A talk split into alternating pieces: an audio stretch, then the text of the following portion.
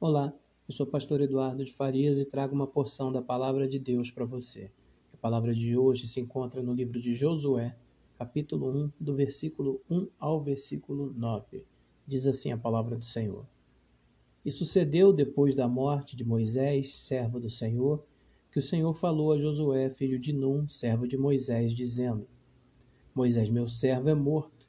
Levanta-te, pois agora passa este Jordão, tu e todo este povo a terra que eu dou aos filhos de Israel. Todo lugar que pisar a planta do vosso pé, vou-lo tenho dado, como disse a Moisés, desde o deserto e do Líbano até ao grande rio, o rio Eufrates, toda a terra dos heteus e até o grande mar para o poente do sol, será o vosso termo. Ninguém te poderá resistir todos os dias da tua vida, como fui com Moisés, assim serei contigo. Não te deixarei, nem te desampararei. Esforça-te e tem bom ânimo, porque tu farás a este povo herdar a terra que jurei a seus pais lhes daria. Então somente esforça-te e tem muito bom ânimo, para teres o cuidado de fazer conforme toda a lei que meu servo Moisés te ordenou dela não te desvies nem para a direita nem para a esquerda, para que prudentemente te conduzas por onde quer que andares. Não se aparte da tua boca o livro desta lei. Antes medita nele dia e noite, para que tenhas cuidado de fazer conforme tudo quanto nele está escrito. Porque então farás prosperar o teu caminho e serás bem-sucedido. Não te mandei eu? Esforça-te e tem bom ânimo. Não temas nem te espantes porque o Senhor teu Deus é contigo, por onde quer que andares. Meus irmãos, o texto de hoje nos mostra o momento em que o Senhor convoca Josué a assumir o lugar do seu líder Moisés, que havia morrido. Josué tinha agora então a incumbência de liderar o povo de Deus na entrada na terra prometida. O Senhor não permitiu que Moisés entrasse na terra por causa da sua desobediência. Permitiu apenas que ele olhasse de longe, lá de cima do monte Pisga, como está escrito em Deuteronômio, capítulo 3, versículo 27. E no versículo 28, o Senhor ordena a Moisés que diga a Josué que ele o substituiria na condução do povo até entrar na terra prometida. Josué era filho de Num, da tribo de Efraim. Ele era imediato de Moisés o seu braço direito que o ajudou durante os 40 anos de peregrinação do povo de Israel no deserto do Sinai. Foi um dos remanescentes que teve direito a entrar na terra prometida. Josué era também conhecido como Oséias, era chamado de Oséias, lá em Deuteronômio 13, 8 fala sobre isso. O seu nome no hebraico, Yoshua, é, quer dizer Jeová salva ou Jeová é a salvação. Ele é a tipificação de Cristo, ele é um símbolo daquele que caminha conosco na nossa peregrinação terrena rumo à nova Canaã. Josué foi a escolha perfeita para substituir Moisés na liderança do povo de Israel. Ele foi um dos doze espias enviado por Moisés do deserto de Parã para espiar essa terra que haveria de ser conquistada por eles. Somente ele e Caleb voltaram desta missão animados com o que viram, confirmando que de fato aquela era uma terra que emana leite e mel. Enquanto os demais foram pessimistas e falaram mal da terra, colocando dúvida no, e medo no coração do povo, eles demonstraram fé no Senhor. Em Deuteronômio 13, 30, está escrito: Então Caleb fez calar o povo perante Moisés e disse: Certamente subiremos e possuiremos em herança, porque seguramente prevaleceremos contra ela. Josué e Caleb sabiam exatamente que obstáculos encontrariam pela frente. Povos poderosos, cidades enormes e fortificadas e gigantes guerreiros. Mas nada disso os atemorizou. Pelo contrário, eles tinham a plena confiança no Senhor e nas suas promessas. Irmãos, nós não sabemos o que nos reserva o futuro, que desafios, que obstáculos, que batalhas. Mas uma coisa nós sabemos: Deus, ele vela pela sua palavra. Em Jeremias, 1:12, o Senhor diz ao profeta: "Porque eu velo sobre a minha palavra para cumpri-la". Os obstáculos, os oponentes que o povo de Israel tinha que transpor eram reais. Eles teriam que batalhar e muito para conquistar aquela terra. Mas o Deus que eles serviam também era real. O verdadeiro e único Deus, o Deus Todo-Poderoso, lhes havia prometido sucesso nessa empreitada. Ele lhes prometeu a vitória sobre os seus oponentes. Josué sabia disso, porque o próprio Deus lhe disse em nosso texto, no versículo 3: Todo lugar que pisar a planta do vosso pé, vou tenho dado, como eu disse a Moisés. Irmãos, o território que compreendia a terra prometida ia do rio Nilo até o rio Eufrates. Era uma extensão de terra bem grande, que hoje compreende o Estado de Israel, a Palestina, a Cisjordânia, a Jordânia Ocidental, o sul da Síria e o sul do Líbano. E dentro deste extenso território, onde Josué pisasse seria dele, ou seja, seria do povo de Israel. E ele não temeu.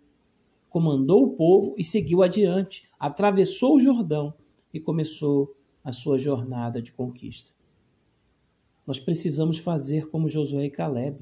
Nós precisamos ter fé. Mesmo que o futuro traga consigo tantas incertezas e desafios, nós precisamos nos lembrar das promessas de Deus para nós. Afinal de contas, ele vela pela sua palavra para a cumprir. Ele cumpre as suas promessas. Então, meus irmãos, parem de dar ouvidos a pessimistas que fazem questão de difundir o medo, difundir a dúvida. Façamos como Josué, ele enfrentou os seus obstáculos, ele travou as suas batalhas e nós faremos o mesmo. Não importa o que, o que virá pela nossa frente. Se há é, é, uma nova variação do vírus, se a economia está entrando em colapso no mundo, não importa. O que nós precisamos saber é que aquilo que nós tivermos que enfrentar pela frente, nada vai mudar em relação às promessas e aos planos de Deus para nós. A nossa Canaã, a nova Canaã, ela continua lá, a nossa espera, a nossa terra prometida. Jesus disse claramente que na casa de seu pai há muitas moradas e que ele foi preparar lugar para nós. E ele também prometeu que voltará para nos buscar. No versículo 5, o Senhor diz a Josué: Olha, ninguém poderá te resistir. Ou seja, nenhum daqueles povos, daquelas fortalezas, nenhum daqueles gigantes seriam capazes de impedir que o povo de Deus alcançasse a vitória. Isso tudo porque Deus era com eles. O Senhor disse a Josué: Como fui com Moisés, assim serei contigo. Não te deixarei nem te desampararei. Portanto, é necessário que você saiba de uma coisa: Deus é contigo. Se a tua vida está nas mãos de Deus, se você crê nele e se você o serve, então Deus é contigo, meu irmão. Deus não tirou da frente do seu povo os seus opositores e os obstáculos que eles tinham que transpor.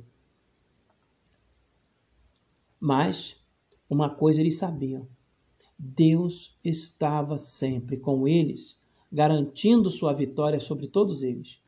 Assim como Deus foi com Moisés, como foi com Josué e com seu povo, assim ele é contigo, meu irmão. Ele é comigo, ele é com a sua igreja.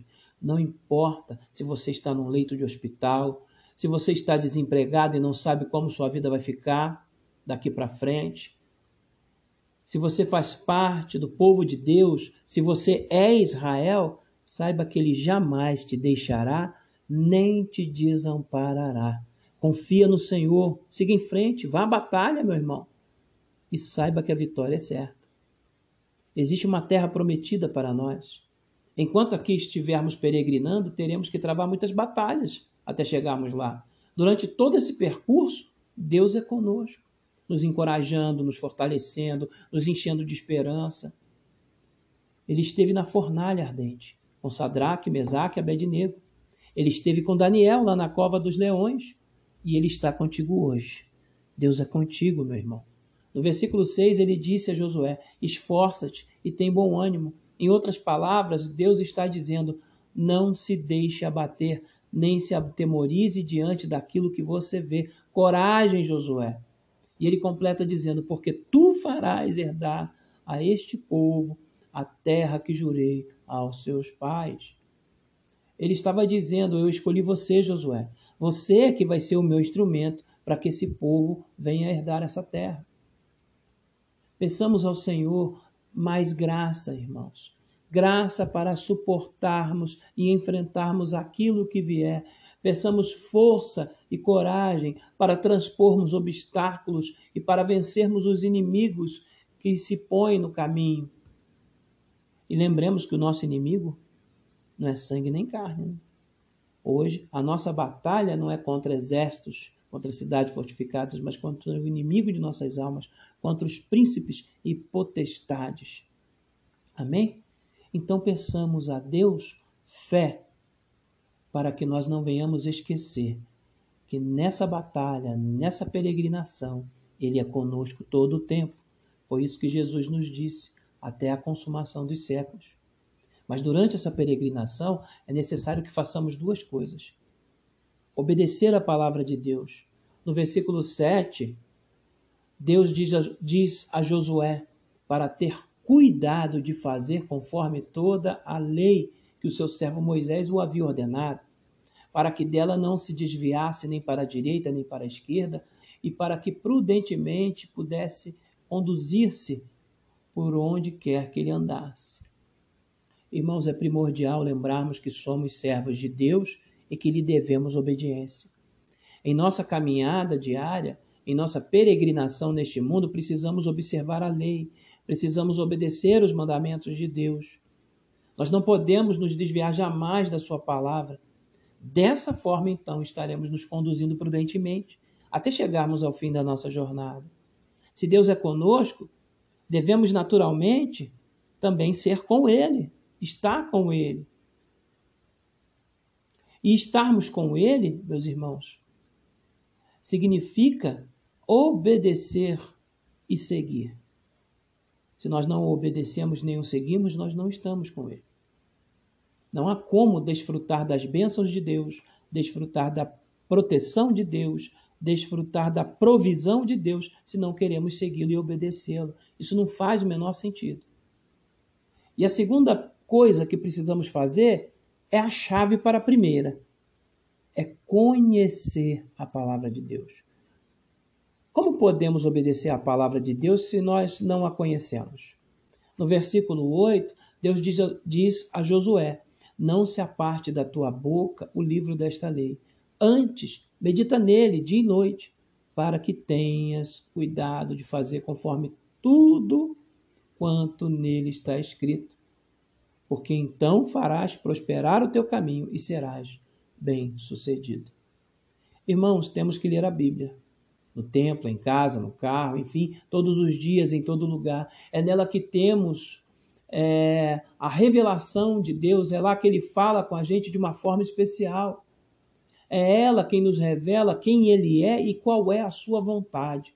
Quanto mais lemos a Bíblia, mais somos impulsionados a obedecer a Deus, mas nos esforçamos para fazer conforme tudo quanto nela está escrito. E a consequência disso é ter a certeza de que Deus nos fará prosperar em nosso caminho e nós seremos bem-sucedidos.